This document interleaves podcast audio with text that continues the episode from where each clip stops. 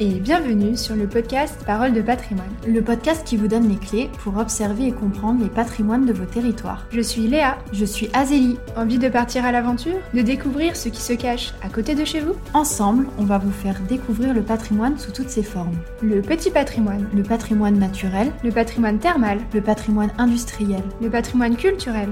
Retrouvez-nous une à deux fois par mois sur une thématique qui vient décrypter un des aspects du patrimoine, en format duo ou en format invité. On vous donne nos meilleurs tips et nos recommandations pour vous faire partager l'envie de partir à la découverte des différents patrimoines de vos territoires. Et c'est parti pour l'épisode du jour.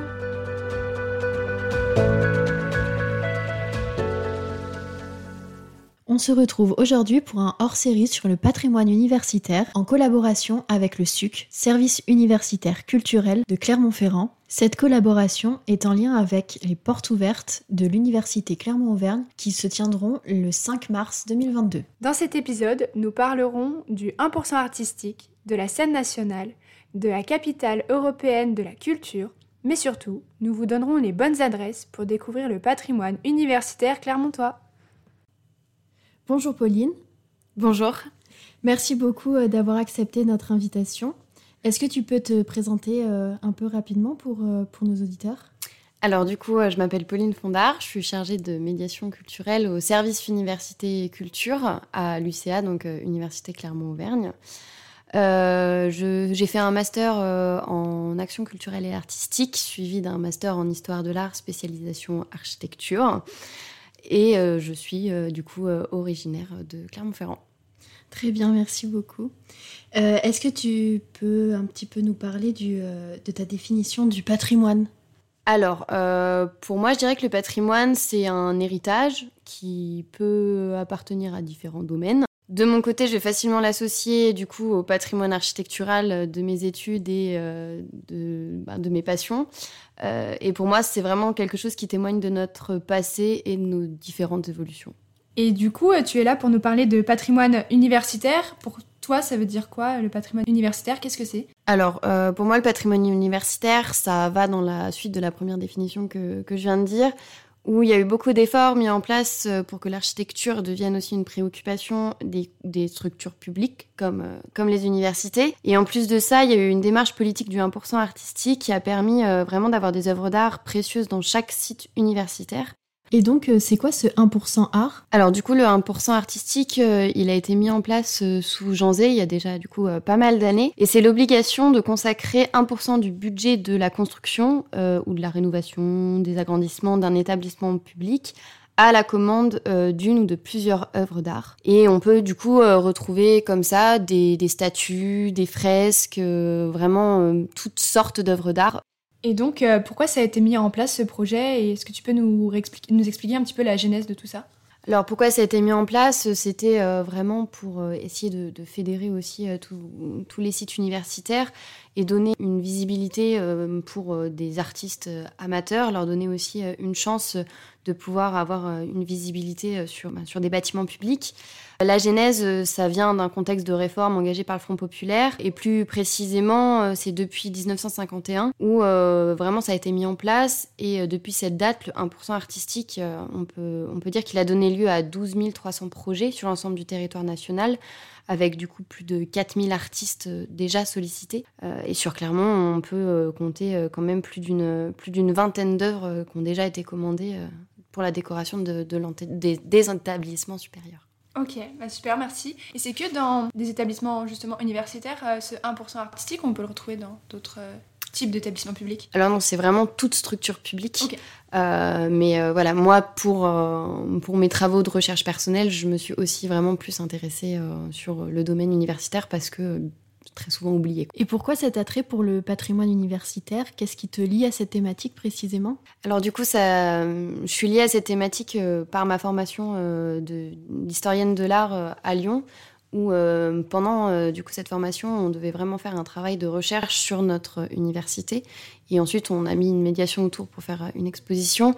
Et c'est vrai qu'on a découvert des choses très très étonnantes puisque l'université de lettres de la fac de Lyon est en fait la première université de médecine au 19e siècle. C'était vraiment très très intéressant. Et après, j'ai continué à m'y intéresser en venant sur Clermont parce que je me rends compte que c'est vraiment une thématique que personne connaît, que tout le monde oublie. Tous les étudiants en fait se promènent dans leur fac, voient des, sculptures, voient des peintures et n'ont pas du tout conscience que c'est des, vrais artistes, qu'il y a un vrai travail derrière tout ça. Et du coup, je trouve ça vraiment très très très intéressant par cet inconnu. Tu nous as dit que tu travaillais au, SUC. Euh, en quoi le SUC participe justement de ce patrimoine universitaire? Alors, euh, le SUC se mobilise depuis euh, pas mal d'années sur ces questions-là en impliquant des étudiants en contrat pour aller faire des recherches en archives, etc., faire aussi des visites sur ce patrimoine-là. Euh, à l'heure actuelle, euh, on a même une publication qui va être en cours sur euh, le 1% artistique sur vraiment tout le territoire clermontois et les universités clermontoises et aussi sur les sites territoriaux. Et en plus de ça, on a, par exemple, il y a, en 2018, retrouvé une œuvre de brailleur cachée derrière des meubles, qui est en cours de restauration actuellement et euh, qui, dans la logique, finira sûrement euh, en fac de droit. Et euh, voilà, c'est une œuvre qui fait aussi partie du 1% artistique. C'est une immense œuvre de 3 mètres sur 4. C'est super impressionnant, du coup, vous faites des découvertes chaque fois, en fait, au final. Oui, il y a vraiment, il y, a plein d'œuvres, en fait, où on, sait qui ont peut-être existé, et il y a encore des œuvres perdues dans l'université. Et vous l'avez découvert comment, cette œuvre? Alors, c'était en 2018 parce qu'il y avait des travaux à Carnot et euh, la DIL qui euh, se charge du coup euh, des réaménagements des locaux voulait bah, détruire un mur et faire des travaux et en déplaçant des bibliothèques ont trouvé cette, cette toile. Mais c'est juste incroyable. C'est une très belle histoire. Ouais, la DIL, qu'est-ce que c'est la DIL La direction de l'immobilier. Ok, d'accord. Et justement, en fait, le SUC, en fait, il a un rôle de médiation aussi, de sensibilisation, peut-être de conservation aussi, toute cette question-là alors, euh, le SUC, au niveau de ces questions-là, c'est vraiment de la sensibilisation et après de l'accompagnement. Et on, a aussi un peu un rôle de médiateur, euh, puisque là, notamment pour euh, la restauration de l'œuvre, on est impliqué dans le sens où c'est nous qui allons faire les démarches pour trouver les restaurateurs, pour faire le lien avec le CNAP, l'équipe de restauration, où est-ce qu'on va mettre l'œuvre une fois que ce sera fait, etc. Le CNAP, qu'est-ce que c'est? Le Centre national des arts plastiques. Et le SUC travaille juste sur cette problématique de 1% artistique ou justement il y a d'autres missions euh, Qu'est-ce que le SUC, à quoi il sert du coup par rapport à tout ça? Alors du coup, la, mission principale, on va dire, du SUC, c'est euh, de dispenser des, ateliers et des stages de pratique artistique que dans vraiment différents domaines. Hein. On a du cinéma, du théâtre, de la danse, de la musique, des arts plastiques, de la littérature donc tout au long de l'année où les étudiants viennent s'inscrire, certains étudiants même valident pour leur cursus euh, des ateliers. On soutient aussi euh, beaucoup de projets collectifs qui sont en lien avec des domaines culturels, euh, notamment les, licences d'art du spectacle ou les, ou les masters de direction de projets d'établissements culturels. Et à côté, moi, une de mes missions principales, c'est la réalisation des croque compagnies. Donc, c'est des petits événements en mode happening qu'on fait grâce à des étudiants artistes sur le temps de, midi, où on va aller euh, sur euh, tous les différents sites de l'université pour proposer une petite action artistique. voilà, ça va être des fois du théâtre, ça va être juste de, l'échauffement théâtral comme on a pu faire à l'IADT. ça peut vraiment être un petit peu de tout. Et un étudiant qui a envie de faire quelque chose et de le montrer et de se confronter à un public, ben, il est le bienvenu. Oui, il y a une vraie expérience de terrain en fait. Oui, surtout que du coup ils sont confrontés à, une représentation en espace public avec des étudiants qui font des fois que passer et c'est un vrai challenge pour eux.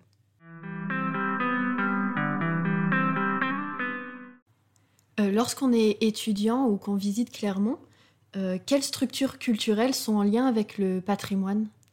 Alors à Clermont, il y en a plusieurs, mais je vais plutôt parler de celle qui me tient le plus à cœur, qui est euh, la scène nationale de Clermont-Ferrand, qui existe depuis très longtemps en tant qu'association, mais n'avait toujours pas de lieu culturel. Elle a eu un lieu culturel donc depuis euh, cette saison-là, depuis septembre.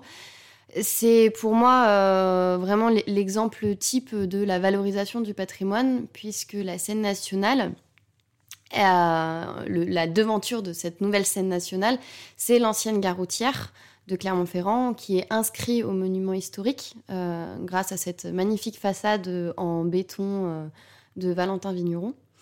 Et derrière cette façade, on a le nouveau bâtiment d'Eduardo Souto de Moura, donc lui aussi en béton, qui est assez impressionnant. Et on voit vraiment le travail minutieux pour que ce nouveau lieu s'intègre totalement dans un bâtiment qui était protégé. Et euh, pour moi, c'est vraiment euh, le meilleur exemple euh, de valorisation du patrimoine où la structure culturelle, donc, qui est la scène nationale, vraiment met en place tout ce qu'il faut pour mettre en valeur ce nouveau lieu. Il y a un vrai lien patrimoine à la fois culturel avec tout ce qui est théâtre, scène et euh, bâti en fait. Oui, bah, l'exemple euh, je trouve le plus marquant, c'est alors déjà pendant les travaux où euh, la scène nationale a, fait appel à des artistes pour qu'ils viennent faire des films, des photos, des compagnies dans les travaux. Comme ça, le public extérieur pouvait toujours continuer à suivre les travaux, etc. Et ce qui a été euh, aussi euh, assez intéressant, c'est qu'à l'inauguration, euh, la scène nationale a fait le choix ben, d'être présent pour les journées du patrimoine, pour faire des visites, ou même euh, le tout premier spectacle qui a été, euh, qui, qui, a été mis en scène était Société en chantier, où la particularité de ce spectacle, c'est que le public était par petits groupes et se baladait sur la scène, dans la salle, euh, passait aussi dans l'arrière-scène, montait sur, sur des grilles, voyait la scène en hauteur, et en fait découvrait pas que la salle en tant que spectateur, mais la première représentation a permis au public de découvrir vraiment le lieu s'imprégner aussi un peu, euh, se l'approprier du coup euh, d'une certaine manière. Voilà, c'est ça. Et c'est un vrai travail qui est mis en place par la structure culturelle pour valoriser son propre patrimoine. Tu nous as parlé de la scène nationale, qu'est-ce que c'est -ce que Alors une scène nationale, c'est euh, bah, typiquement une salle de spectacle, mais sa spécificité, c'est qu'elle dépend du ministère de la Culture. Et l'autre spécificité, c'est qu'il n'y en a pas beaucoup en France, euh, il n'y en a même pas 70, donc c'est vraiment une aubaine d'avoir une scène nationale à Clermont. On ne se rend pas compte de la chance qu'on a et de la programmation assez exceptionnelle aussi euh, qu'on a parce qu'on accueille des sacrés, artistes et des pionniers euh, dans certains domaines. Et donc Clermont est, vraiment engagé dans ce domaine, cette notion de culture oui, complètement. Euh, le, maire Olivier Bianchi, euh, ancien adjoint de la culture, a vraiment mis en œuvre euh, des choses dans ce sens-là, puisque Clermont est candidate pour être la capitale européenne de la culture pour 2028. depuis même janvier dernier, il y a maintenant une association, Clermont-Ferrand Massif Central 2028, qui met en œuvre plein d'actions pour euh, vraiment promouvoir la culture, euh, promouvoir euh, le massif central, le patrimoine. Et ben, typiquement, la scène nationale fait partie de cette politique culturelle. Et toi, ton, ton coup de cœur, est-ce que tu peux nous parler d'un lieu ou d'une œuvre que tu aimes et qui te fait penser à ce patrimoine universitaire à Clermont? Alors oui, ironiquement, ça va être une œuvre qui est plutôt dans un sale état parce que tout le monde l'oublie. Euh, c'est la statue euh, La France d'Antoine Bourdel qui est devant le parvis de la fac de droit. Vraiment, elle n'est pas en très bel état. Les gens s'assoient dessus, euh, les gens écrivent dessus, et personne n'a vraiment conscience de, cette œuvre d'art. Bourdel est quand même un, vraiment un, voilà, un sculpteur sacrément connu. Et personne ne se rend compte qu'on a une des rares reproductions à Clermont-Ferrand, une des reproductions, enfin, il n'y en a pas non plus des centaines, mais que par contre, bah, la même statue, euh, sculpture, pardon, qui est euh, au palais de Tokyo à Paris, tout le monde s'arrête, prendre des photos et elle est dans un état sublime, alors que nous, à Clermont, bah, on s'assoit dessus. Et maintenant, place au tac au tac. Donc, on va te poser plusieurs questions et l'objectif, c'est que tu répondes spontanément. Ville ou campagne? Ville. Culture ou confiture? Culture. Festival du court métrage à Clermont ou Festival des Lumières à Lyon? Festival du court métrage. Cinéma ou théâtre? Ouh, question difficile. Les deux. Patrimoine bâti ou patrimoine culturel? Culturel. Étudiant ou professeur? Étudiant. Est-ce que euh, pour compléter, tu as une œuvre euh, à nous faire euh, parvenir, quelque chose qui t'inspire?